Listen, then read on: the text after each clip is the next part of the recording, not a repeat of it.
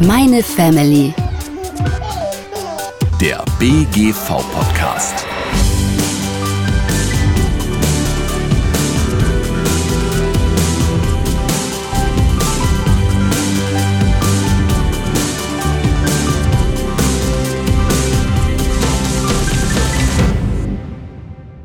Bierchen nach Feierabend, ein Glas Wein zum Fernsehen oder ein Schluck Sekt zum Anstoßen beim Geburtstag.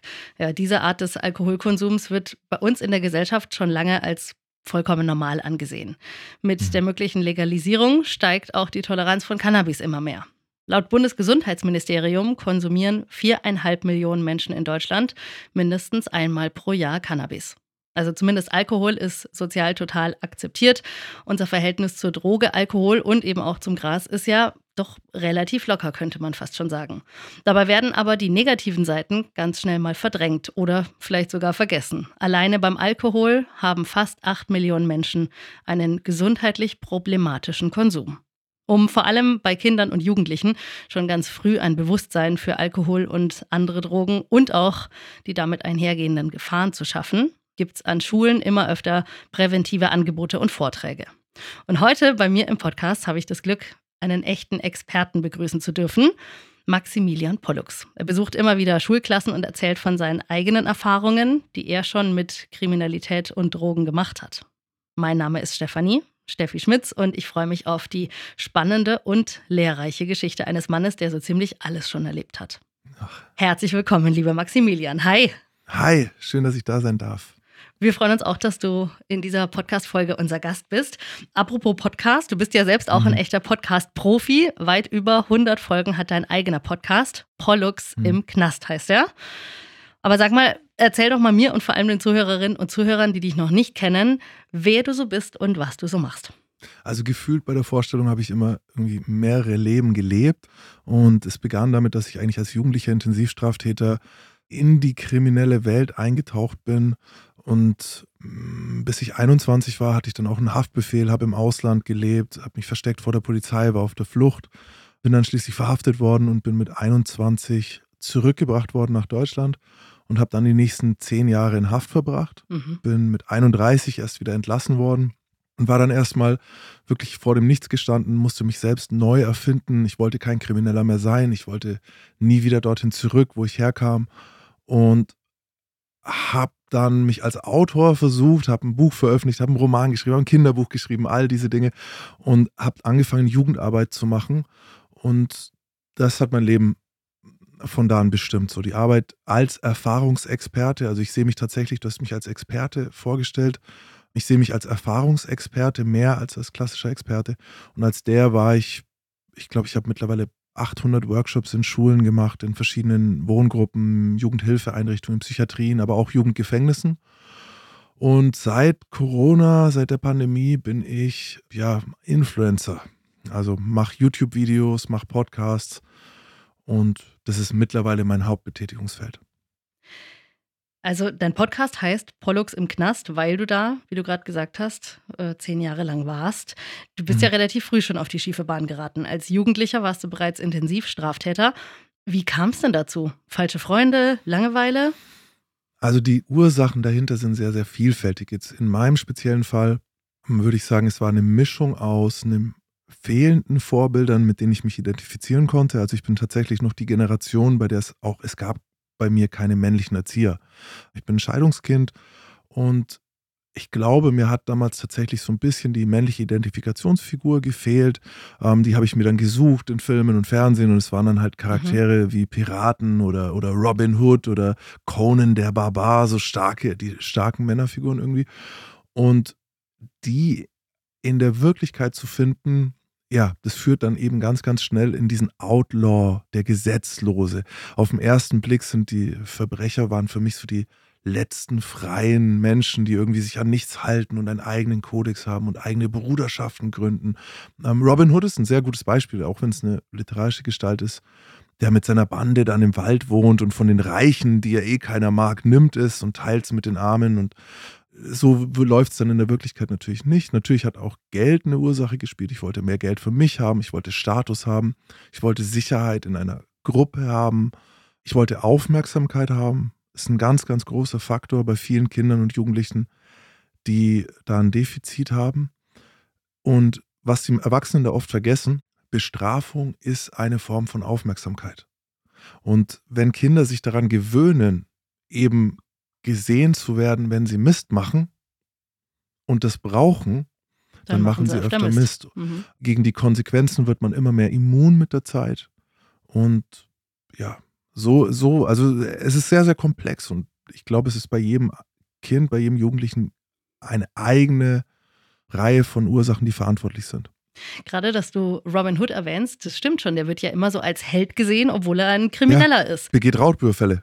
Genau. Also auf Geldtransporter. Es ist, oh, so genau habe genau ich Robin das, also, Hood gar nicht im Kopf, aber ja, genau. Mhm. Also dieser Coolness-Faktor von Gangstern und eben genau diesen mhm. harten Kerlen, die du da jetzt so beschreibst und die eben deine männlichen Vorbilder waren, das versuchst du jetzt mit deiner Arbeit zu durchbrechen. Also jemand, der ja. die negativen Konsequenzen schon live erlebt hat und zwar sehr intensiv.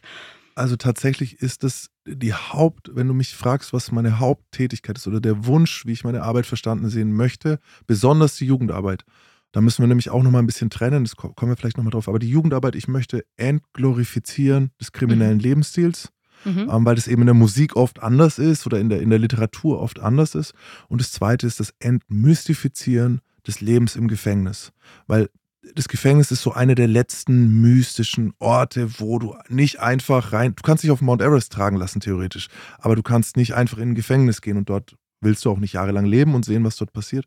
Und dieses Mysterium führt bei vielen Jugendlichen, vor allem, das ist tatsächlich besonders bei männlichen Jugendlichen ein Thema, dazu, dass sie glauben, das könnte ein Ort sein, an dem sie sich ihre Sporen verdienen, an denen sie initiiert werden im Rahmen einer ganz, ganz toxisch gefährlichen Männlichkeit.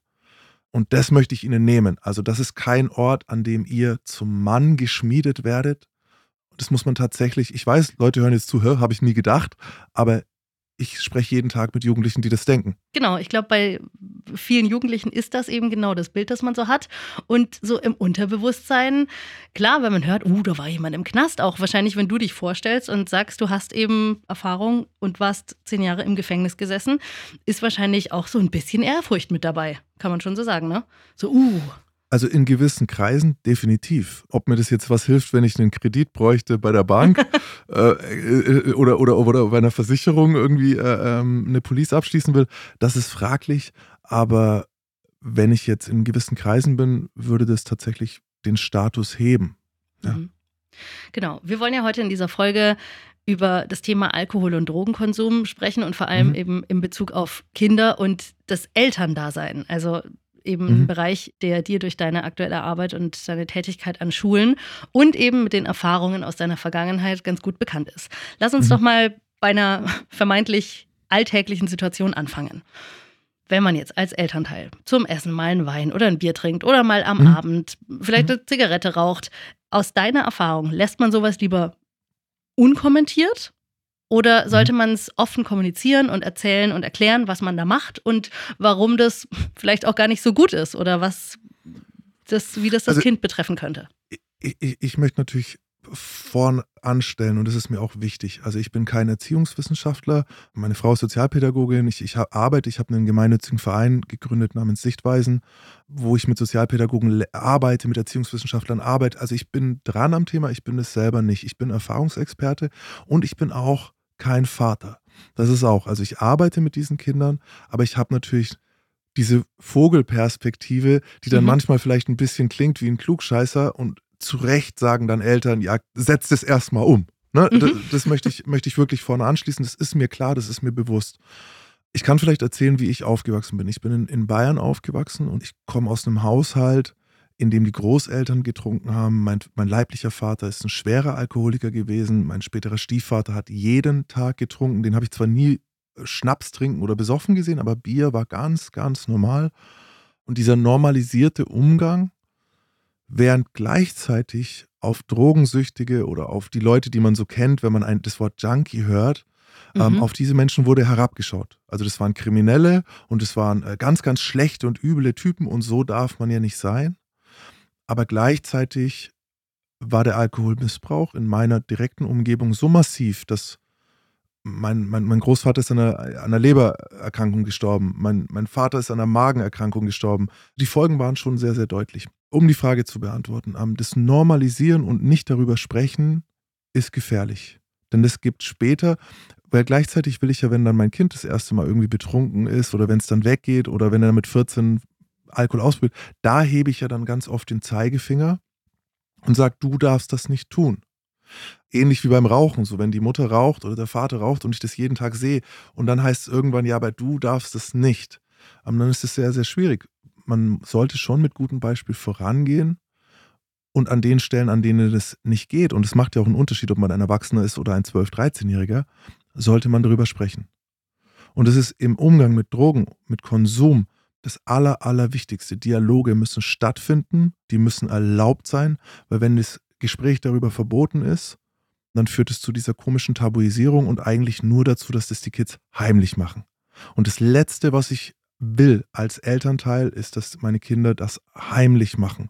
Weil dann müssen sie auch, wenn das Konsumverhalten noch gefährlicher wird, das alleine klären. Und dazu fehlen ihnen die Mittel. Das ist der große Unterschied zwischen Kindern und Erwachsenen, dass sie so etwas wie Konsumkompetenz selbstständig nicht haben. Das kriegen sie nicht hin. Das muss erlernt werden. Und gerade von Erwachsenen, die sagen, ja, ich bin aber kein Alkoholiker, ich trinke eben das Glas Wein, ich trinke mal das Bier. Die Definition ist da immer so ein bisschen, das ist meistens schon, wenn man es definieren würde, ist es tatsächlich, auch wenn wir es ungern hören, gefährliches Konsumverhalten. Zum Beispiel gerade diese Bezeichnung, dass äh, die Flasche Bier oder das Bier nach der Arbeit zur Entspannung, das ist nach allen Definitionen bereits das gefährliche Konsumverhalten. Auch wenn wir selber wissen, hey, ich werde deswegen jetzt nicht gefährdet sein, dass ich irgendwann in der Früh um sechs schon anfange zu trinken. Und das zu thematisieren, das zu besprechen, das auch sich selber bewusst zu machen, ist enorm wichtig, sonst kommen wir nicht weiter. Okay, also wenn wir jetzt darüber sprechen, wie man dem Kind gegenüber kommuniziert, was man da macht, sollte man sich mhm. eben erstmal selbstbewusst machen und vielleicht mit sich selbst ja. mal ins Gespräch gehen und sagen, okay, Moment ja. mal, muss es denn wirklich jeden Abend das Bier sein? Und wie werde ich meinem Kind vielleicht dann auch später mal den Konsum von alkoholischen Getränken erklären können, wenn ich es eben selber so mache. Also vielleicht sich selbst mal reflektieren, sich mhm. bewusst werden über den eigenen Konsum und damit dann ins Gespräch mit dem Kind gehen. Natürlich je nachdem, wie alt das Kind ist. Ne? Ein ganz großer, was dabei ein bisschen helfen kann, ist, was wir nämlich immer machen und das machen alle. Und ich weiß, in unserer Gesellschaft und wie wir erzogen sind, sind gerade Alkohol und Zigaretten sind so normalisiert, dass wir sie eben so hart abgrenzen von anderen Substanzen, mhm. die eben illegalisiert sind, wie jetzt äh, tatsächlich auch Cannabis, das wird sich vielleicht ändern mit der Zeit, aber, aber gerade sowas wie dann Amphetamine oder Heroin oder sowas, das ist ja eine komplett andere Baustelle für die allermeisten Menschen, die darüber aber auch nicht nachdenken. Ne? Mhm. Man hat es ja so gelernt. Die Zahlen wir haben ungefähr 70.000 Alkoholtote jedes Jahr. Wir haben 120.000 Tote an Nikotin und wir haben an allen illegalen Drogen zusammen unter 3.000 und diese Zahlen sind stabil. Also das nur mal so zur Einordnung dieser vermeintlichen Ungefährlichkeit dieser Substanzen. Und was wir jetzt machen, ist, wir gucken und wir schauen meistens, wenn wir jetzt derjenige sind, der die Flasche Bier trinkt oder das Glas Wein, dann gucken wir auf die, die viel mehr trinken und sagen immer, ja, also bei mir ist es ja unproblematisch, weil im Verhältnis dazu. Und um das selber mal einordnen zu können, würde ich den Blick aufmachen in die andere Richtung. Wer trinkt denn gar nicht oder noch weniger als ich. Und dann merkt man erst, oh, meistens bin ich gar nicht so abstinent, wie ich es glaube oder lebe, gar nicht so gesund. Man vergleicht sich automatisch mit denen, die schlechter machen. Und äh, da mal hinschauen und das dann nochmal neu einordnen. Okay, wie häufig ist es denn wirklich? Ist es regelmäßig? Wie geht es mir, wenn ich das nicht mache? Und vor allem, warum glaube ich, Konsumkompetenz zu besitzen? Also warum glaube ich, dass ich sicher bin, dass ich kein Alkoholiker bin, dass ich nicht gefährdet bin? Woran mache ich das fest? Das sind so die Fragen, die man sich vielleicht selber stellen muss. Und da hilft es, wenn ich das jetzt sage, ich, ich habe all das gemacht, ich habe jede Substanz auf diesem Planeten, die es damals gab oder so, habe ich konsumiert. Von Crystal über Heroin, über Alkohol. Und da spreche ich wirklich aus eigener Erfahrung. Das ist nicht leicht, das ist sehr, sehr schwer. Das ist auch nichts für Freitagabend nach einer anstrengenden Woche mal schnell fünf Minuten, sondern das ist eine ernsthafte Frage, die man sich stellt, wenn man gerade stark ist. Ich bin auch ein großer Fan, sowas regelmäßig zu machen, sich selbst genauer zu betrachten. Wie hättest du es dir denn gewünscht? Du hast gesagt, in deiner äh, Kindheit und Jugend war es normal für dich zu sehen, wie Erwachsene Alkohol zu sich nehmen. Mhm. Hast du auch mal ein Schlückchen Bier bekommen in Bayern? Verwundert sowas ja fast gar nicht. Also es gibt Fotos von mir, da bin ich drei. Und da habe ich eine, eine Lederhose an und ein rot-weiß kariertes Hemdchen und habe einen Maßkrug in der Hand. Und um mich rum sitzen Erwachsene, die das halt super lustig finden, weil Kinder den Geschmack von Alkohol halt ekelhaft finden. Und da ist absolut kein Unrechtsbewusstsein und es ist auch keine Anklage. Und jeder, der jetzt denkt, oh ja, der hatte ja eh fürchterliche Eltern, der war ja dann auch im Knast. Ich habe super liebevolle Eltern. Ich bin mit meiner Mutter heute noch das, der wichtigste Mensch für mich. Und die war selber nie kriminell. Und auch mein Bruder ist nicht kriminell, meine Schwester ist nicht kriminell, nur mich. Also so einfach ist es nicht. Das Problem ist die gesellschaftliche Wahrnehmung davon. Und wie ich es mir gewünscht hätte. Also ich würde mir wünschen, dass Alkohol als das gesehen wird, was es ist. Alkohol ist ein Zellgift. Tatsächlich ist es nicht nur eine Droge, es ist eine sehr, sehr schädigende Droge. Wir wissen mittlerweile, und das ist auch eine der unbequemen Wahrheiten, das ist ein großer Wunsch von mir, dass wir die unbequemen Wahrheiten, die Alkohol betreffen, wirklich mal sehen. Eine davon ist, dass ein einziger Schluck das äh, fötale Alkoholsyndrom bei Kindern auslösen, bei ungeborenen Babys auslösen kann. Das heißt, ein einziger Schluck, den eine schwangere Frau trinkt, nicht ein Glas, nicht eine Flasche, nicht ein regelmäßig, ein Schluck, kann ein Kind ein Leben lang schädigen. Und das ist jetzt nicht eine Panikmache hier von irgendeinem äh, Aktivisten. Das ist Fakt. Das sind mhm. die wissenschaftlichen Fakten, die gerade gelten. Und wir sprechen von Zehntausenden von Kindern, die in Deutschland leben mit dieser Schädigung. Also ich würde sagen, diese Zahl geht in die Hunderttausende, die ihr Leben lang darunter leiden. Es gibt jetzt nicht, es muss nicht, das ist nicht gleich die schlimmste Form der, der, der, der, der, der Behinderung, die man sofort sieht. Es geht los bei ganz, ganz kleinen Sachen, dass sie sich schwerer konzentrieren können, dass sie sich in der Schule schwerer tun werden, weil sie sich nicht mehr erinnern können so gut an Sachen. Wir werden da die nächsten Jahre noch viel mehr finden. Also die Gefährlichkeit von Alkohol darf nicht unterschätzt werden. Das würde ich mir wünschen. Ich würde mir wünschen, dass da die Politik stärker dagegen vorgeht. Es ist ein absolutes Unding, dass in Deutschland der Konsum von Alkohol mit 16 Jahren erlaubt ist, alleine mhm. und mit 14 im Beisein der Erwachsenen. Das ist ein absolut, also das gibt es ja wohl. Das, also so ein Gesetz, das äh, äh, ich, ich will jetzt nicht auf andere Länder über den Teich schauen, also die machen auch vieles falsch, aber da, es gibt Länder, in denen es erst ab 21 erlaubt ist. Und mhm. das hat einen Grund. Also dieses Normalisieren von Ritualen auch, ja, hier, jetzt trinken wir zusammen Bier bei der Arbeit, das, äh, wir trinken beim Bund, wir trinken überall und dann wundern wir uns über die, die hohe Zahl. 70.000 Menschen jedes Jahr. Das ist eine unvorstellbar hohe Zahl an Toten. Toten, Aber nicht an Leuten, die ein gefährliches Muster haben beim Trinken. Oder wir wissen mittlerweile, ein Viertel aller schweren Gewalttaten entstehen unter Alkoholeinfluss und nicht, und der, der hat ein Bier, sondern komplett betrunken. Ein Viertel aller Gewalttaten könnten wir verhindern. Dafür herrscht kein Bewusstsein, meiner Meinung nach. Das kommt aus der Politik. Wenn der Politiker sagt, nach einer Maß kann man noch Auto fahren, das ist eben das Bundesland, in dem ich groß geworden bin, dann brauchen wir uns nicht wundern. Mhm. Aber was wäre denn jetzt aus deiner Sicht so ein geeigneter Rahmen, um Kindern das erste Mal, naja, um Kinder das erste Mal in Kontakt mit Alkohol zu bringen. Also setzt man sich da zusammen hin und sagt, hier, probier doch mal, wenn du möchtest. Ich kann mich ehrlich gesagt gar nicht mehr so richtig erinnern, wie das bei uns war. Also ich bin, glaube ich, mit einem sehr verantwortungsvollen und bewussten Umgang mit Alkohol aufgewachsen. Und deswegen war das für mich auch kein Thema. Es hatte eben nicht diesen Reiz des Verbotenen, den wir vorhin auch schon besprochen haben. Aber ich kann mich auch nicht mehr erinnern, wann ich das erste Mal dann tatsächlich einen Schluck getrunken habe. Aber ich wusste, ich, also rückblickend würde ich jetzt sagen, ich wusste damit umzugehen, aber ne, das mhm. ist, äh, entwickelt sich natürlich auch. Ja, vor allem ist es reine Glückssache.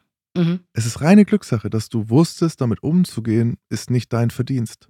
Ja. Weißt du, das ist das Problem so ein bisschen. Also wer, wer, äh, es gibt Leute, die haben Präferenzdrogen, also oder, oder eben, es geht immer so ein bisschen drum, was du, was machen denn Drogen?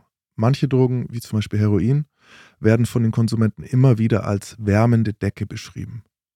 Das ist etwas, was sich über dich legt, was dir Sorgen nimmt und was dir eine, ein wohliges Gefühl in dieser kleinen Welt unter der Decke gibt.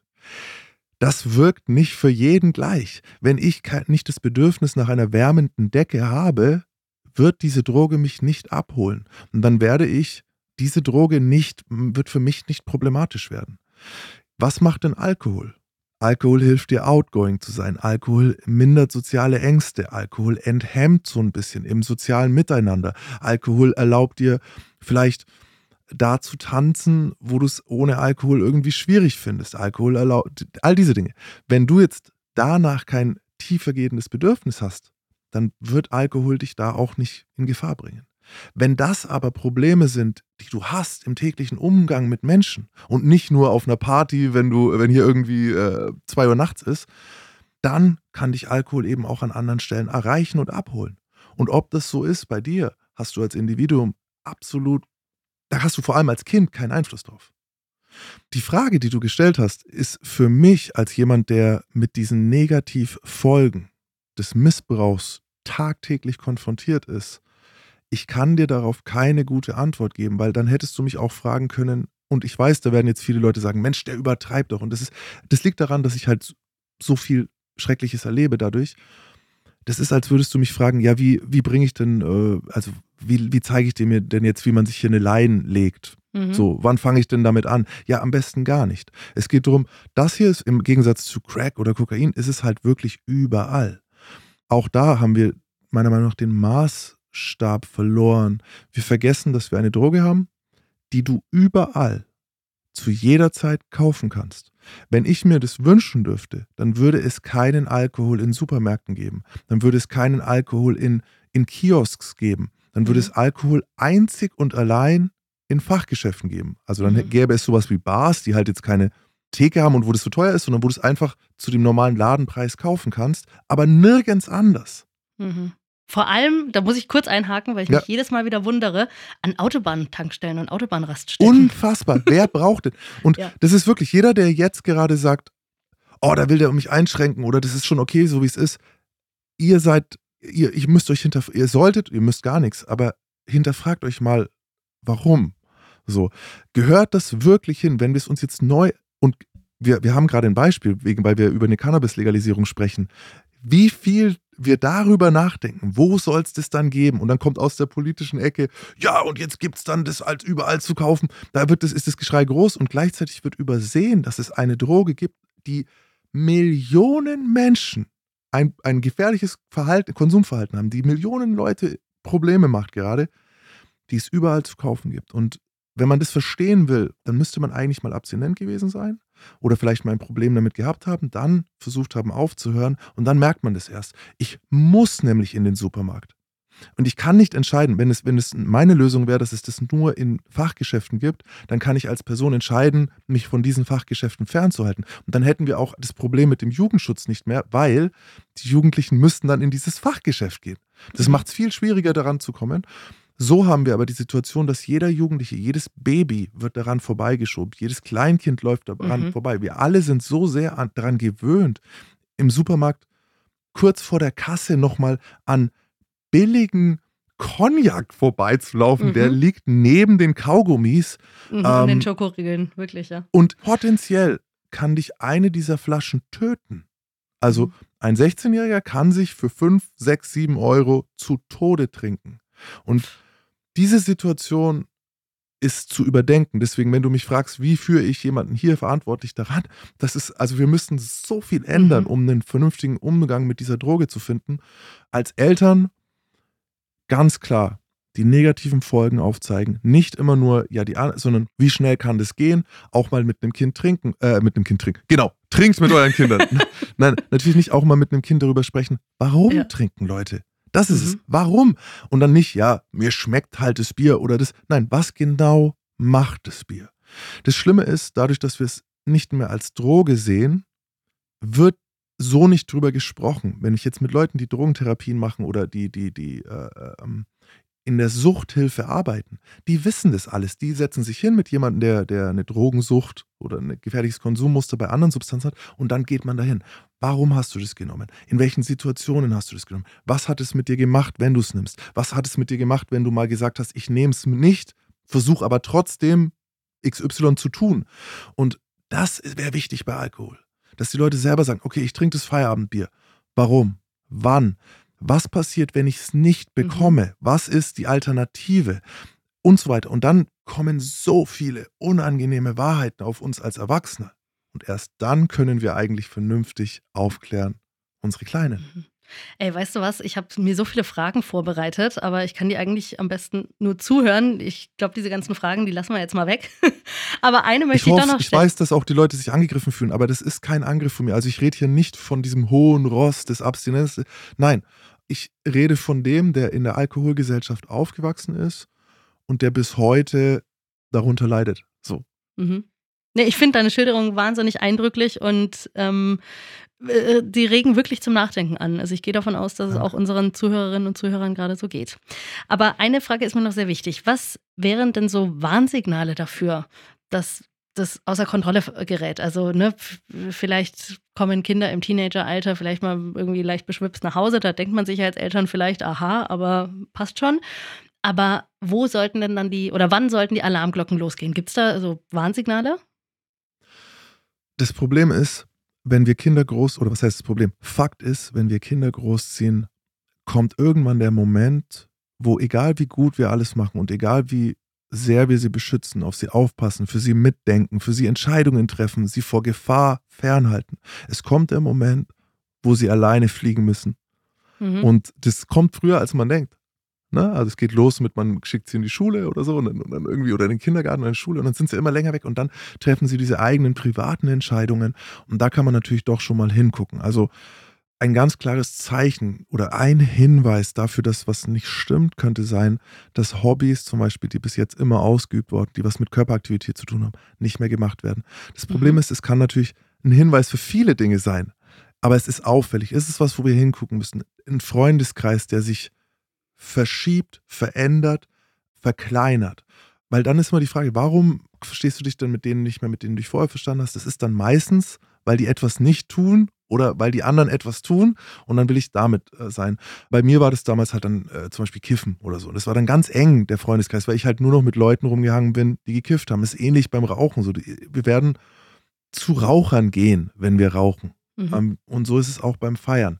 Wenn wir äh, Jugendliche versuchen, sich dann diese Freiräume frei zu schaufeln, also es ist dann nicht nur der Abend, sondern es ist auch der Tag danach, weil man noch verkatert ist, weil man noch Nachwirkungen hat. Es sind so Momente, will man dann auch wieder nicht mit den Eltern verbringen.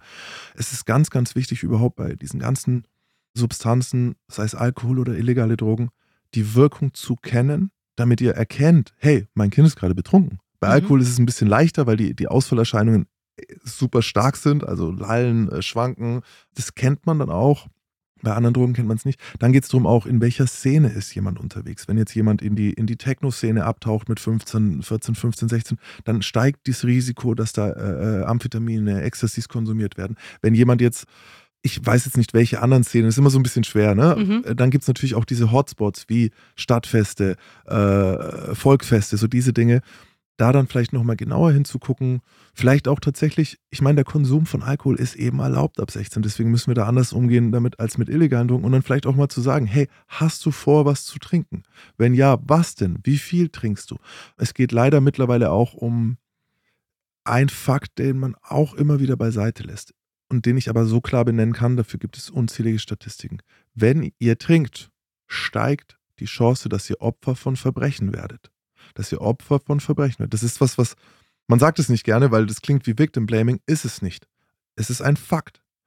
Das zu erklären, hey, wenn du trinkst, wirst du andere Entscheidungen treffen, als wenn du das nicht tust. Hm, oder vielleicht auch einfach nicht bemerken, wenn dir jemand das Handy aus der Hosentasche zieht oder so, ne? Mhm. Ja, äh, K.O.-Tropfen haben wir mittlerweile. Das ist ein Problem. Wenn ihr draußen trinkt, nimm keine Getränke von fremden Menschen an. Lass dein Getränk nicht unbeobachtet. Leider sind das die Dinge, die ich eher lehren würde, als den Versuch, eine Abstinenz zu predigen, der in dieser Gesellschaft wirklich, das muss das Kind selber entscheiden. Und um das zu forcieren, müsstet ihr ja wissen, welche Needs dieses Kind hat. Also wie gesagt, ich kann nicht tanzen ohne, ich, ich traue mich nicht zu tanzen wie wollt ihr das? Das müsstet ihr ja schon früh, da müsstet ihr mit acht schon sagen, hey, du kannst gut tanzen. Also, und das ist unmöglich. Egal wie gut ihr Eltern ihr seid, euer Kind wird irgendwo Defizite haben und es wird irgendwo Bedürfnisse haben, die nicht rein mit Erziehung erfüllbar sind.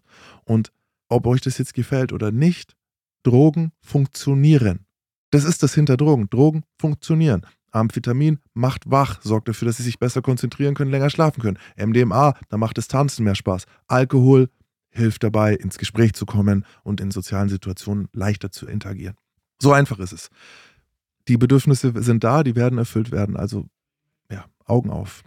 Was sind denn so die Punkte, ähm, wo du die Jugendlichen am meisten erreichst oder wo du am meisten erkennst, mhm. dass da gerade was passiert, wenn du Vorträge hältst in Schulen? Also es kommt immer darauf an, zu welchem Thema jetzt. Ne? Es gibt ganz einfache Sachen. Ich kann sagen, so ja, jeder, jeder kennt es. In, der, in, in jeder Klasse gibt es jemanden, der geht zum Supermarkt, äh, der am nächsten an der Schule dran ist. Und früher haben wir da Zigaretten geklaut. Es geht ja heute nicht mehr. Heute klaut da einer dann Energy Drinks. Und dann sehe, das ist lustig in der Klasse, die gucken dann zu demjenigen, der das in der Klasse macht. oh also die Gruppe verrät sich dann ganz unbewusst selbst. Ja, mhm. also da gibt es ein paar Methoden, um sowas zu sehen. Aber der wahre Schlüssel ist, die Kids wissen, dass ich sie nicht verurteilen werde. Mhm. Das ist das eine. Das andere, was mir zugutekommt, ist natürlich, dass sie auch wissen, dass ich sie nicht bestrafen werde.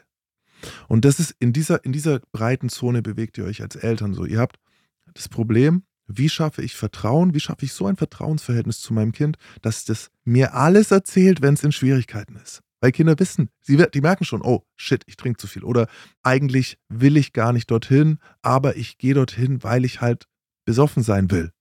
Mhm. Zum Beispiel. Die wissen es schon, aber sie würden es euch normalerweise nie sagen. Also, Vertrauensverhältnis muss so sein, dass das Kind weiß, ich bin bei euch sicher. Ich kann mit allem zu euch kommen. Jetzt haben wir aber das Problem, dass wir gleichzeitig auch das Korrektiv sind und ja eigentlich reagieren müssen.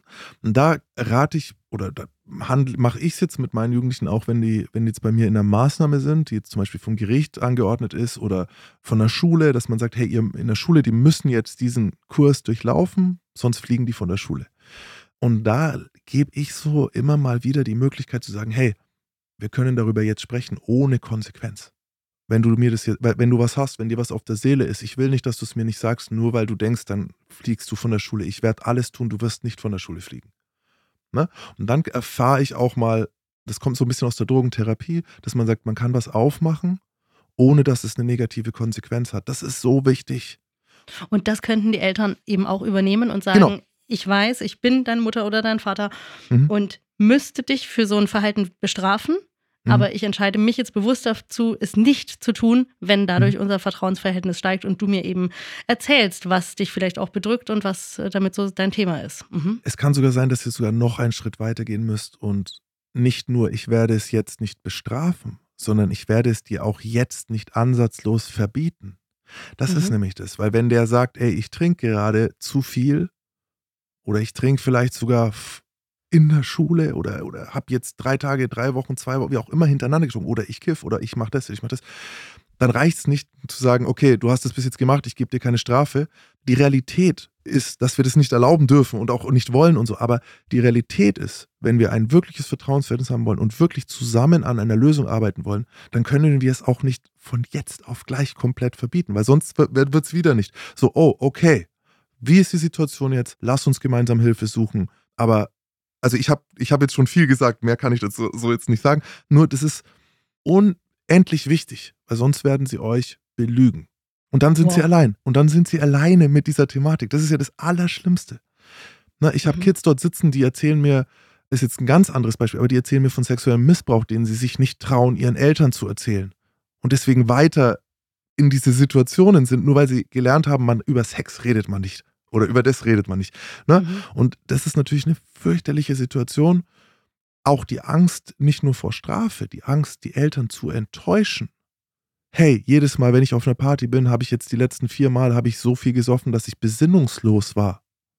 Das ist Alltag. Denkt jetzt nicht, das ist ein Extrem. Das ist ganz normal. Also das höre ich jeden Tag in meiner Arbeit. Und das mhm. sind ja nicht nur Kids, die irgendwie lost sind und, und, und, und beim Jugendgericht sind, sondern es sind Schulen. Und diese Enttäuschung dann bei den Eltern nicht auslösen zu wollen, ist einer der Gründe, warum sie es nicht sagen. Also mhm. auch da, es reicht nicht nur, nicht nur nicht zu strafen, und, sondern es muss ein Vertrauensverhältnis zwischen euch sein, dass sie es sagen können. Und dafür muss man halt auch ehrlich sein. Warum sind, reden die Kids mit mir? Weil ich gehe rein und ich höre mhm. so oft, hey, sie sind der erste Erwachsene, der vor uns eigene Schwächen zugibt. Der vor, also die formulieren es nicht so, sondern sie sagen, ey, sie sind der erste Erwachsene, der zugibt, dass er gelogen hat, so, ne? Aber Mhm. in, oder, oder der, der erste Erwachsene, der zugibt, dass er abgefuckt war. So, aber was sie eigentlich meinen ist, dass sie nicht gewohnt sind, dass Erwachsene sich selbst vor ihnen reflektieren und sagen, oh ey, das ist nicht in Ordnung. Ne? Oder sich auch mal, ich habe mal in einem Kurs auch mal einen, einen Jungen irgendwie so dann blöd abgefertigt, hat gesagt, Mensch, jetzt red kein Scheiß oder sowas. Und dann habe ich mich danach bei ihm entschuldigt. Und dann hat er mich Mhm. angeschaut und gesagt, ey, Sie sind der erste Erwachsene, der sich bei mir entschuldigt. Mhm. Aber ich bin sicher nicht der erste Erwachsene, der ihm Unrecht getan hat. Und das ist, das macht diese Situation, deswegen reden die Kids mit mir, deswegen sind die mit mir ehrlich und ja, falls das nicht möglich ist, und das verstehe ich komplett, eine externe Stelle dazu holen, ist keine Schande, sondern das ist eine kluge Handlung. Weil es ist nun mal nicht möglich, dass man dieses Verhältnis immer mit seinem Kind in allen Bereichen hat. Vielleicht will man nicht über Sex reden, vielleicht kann man nicht über Alkohol reden, vielleicht hat man Mhm. selber. Und dann jemand externen dazu holen, sei es ein Onkel, sei es, ein, sei es wirklich eine Hilfestelle, eine professionelle Hilfestelle, jemanden, der sozusagen, dass man das über Bande spielen kann. Das ist keine Schande, sich Hilfe zu holen, ist toll und es zeigt, dass ihr klasse Eltern seid. Fertig. Wow, Maximilian, ich könnte noch stundenlang mit dir weiterreden. Alle meine vorbereiteten Fragen, die sehe ich hier noch, aber ich glaube, unser äh, Gespräch, das jetzt einfach mal so seinen Lauf genommen hat, war die richtige Entscheidung. Wir haben uns jetzt sehr auf das Thema Alkohol beschränkt und äh, ein paar kleine Ausflüge gemacht äh, zu äh, Themen mit Drogenkonsum. Es ist ein sehr weites Feld, in dem du da jeden Tag tätig bist. Und ich kann wirklich nur jedem ans Herz legen, sich zum Beispiel auf deinem YouTube-Kanal umzuschauen, auf deiner Instagram-Seite oder auch mal auf deiner Website vorbeizuschauen. Die haben wir selbstverständlich in den Show Notes verlinkt. Ich finde deine Arbeit wirklich toll und ich danke dir sehr, dass du unser Gast warst heute bei dieser heutigen sehr intensiven Podcast-Folge. Vielen Dank. Ich würde eins noch ergänzen zum Schluss. Es ist nicht immer Spaßkonsum. Es ist nicht immer, dass sie jetzt zu toll feiern gehen wollen. Ganz oft ist Substanzgebrauch ein Versuch einer Selbstmedikation. Und das Mhm. muss uns auch zu denken geben. Also, das, ne, gerade Cannabis zum Beispiel wirkt für, ähm, kann für ADHS wirken. Wir wissen es heute, es ist ein Medikament, also ne, kann für posttraumatische Belastungsstörungen wirken, kann für Essstörungen wirken. Es gibt ein paar Dinge, wo Cannabis wirken kann, zum Beispiel, aber auch andere Drogen. Und wenn wir jetzt einen Jugendlichen haben, der das ausprobiert, der weiß das gar nicht, was er sucht, der oder die. Und dann finden die das, probieren das aus und dann funktioniert es beim ersten Mal. Und dann haben wir auch dieses Problem, dass dann keine, keine, keine Bremse da ist, niemand, mit dem man drüber reden kann. Hey, wenn du das jetzt nur abends machen würdest, funktioniert's. Wenn du das aber den ganzen Tag machst, wirst du durchfallen, wirst du kriminell, wirst du whatever. Auch da mal hinschauen. Also warum wirklich? Ist da vielleicht eine Erkrankung dahinter? Ist da eine psychische Erkrankung dahinter? Das ist nicht schlimm. Psychische Erkrankungen sind niemandens Schuld, es sind aber unsere Verantwortung. Und auch das darf man nicht außer Acht lassen bei der Diskussion um Substanzkonsum. Vielen, vielen Dank, ey, für die viele Zeit. Ich habe so viel geschwafelt, tut mir leid, aber das ist so ein Thema, wo ich echt, könnte ich den ganzen Tag. Man merkt, dass du dafür brennst und ich finde es toll, dass du deine sehr intensiven und wahrscheinlich auch äh, teils sehr negativen Erfahrungen zu sowas Positivem jetzt umgelenkt hast und damit jetzt so viel Gutes bewirkst und auch in der Präventionsarbeit mit Kindern und Jugendlichen da wirklich ähm, Weichen stellst, die für den Rest des Lebens dieser Kinder sehr wichtig sind. Vielen Dank. Und wenn ihr da Hilfe braucht, mein YouTube-Kanal ist das eine, aber das hilft euch nicht, sondern wendet euch an die Sichtweisen. Wir haben den Verein extra gegründet. Ihr könnt euch dorthin wenden als Angehörige, als Betroffene, als Jugendliche selber. Niemand wird euch verurteilen und wir werden alles tun, um euch an die Stellen zu bringen oder euch selbst zu helfen, die euch helfen können. Vielen Dank, Maximilian Pollux. Danke. Tschüssi. Danke. Ja, liebe Zuhörerinnen und Zuhörer, ich fand das eine sehr intensive Folge und vielleicht hat es beim einen oder anderen von euch ja auch so einen kleinen Denkprozess ausgelöst, euch so einen kleinen Denkanstoß gegeben. Ich freue mich auf jeden Fall, dass ihr eingeschaltet habt und äh, wenn euch diese Folge gefallen hat, freuen wir uns über eine positive Bewertung und wenn ihr auch unsere anderen Folgen mal anklickt. Dankeschön, tschüss. Meine Family. Der BGV-Podcast.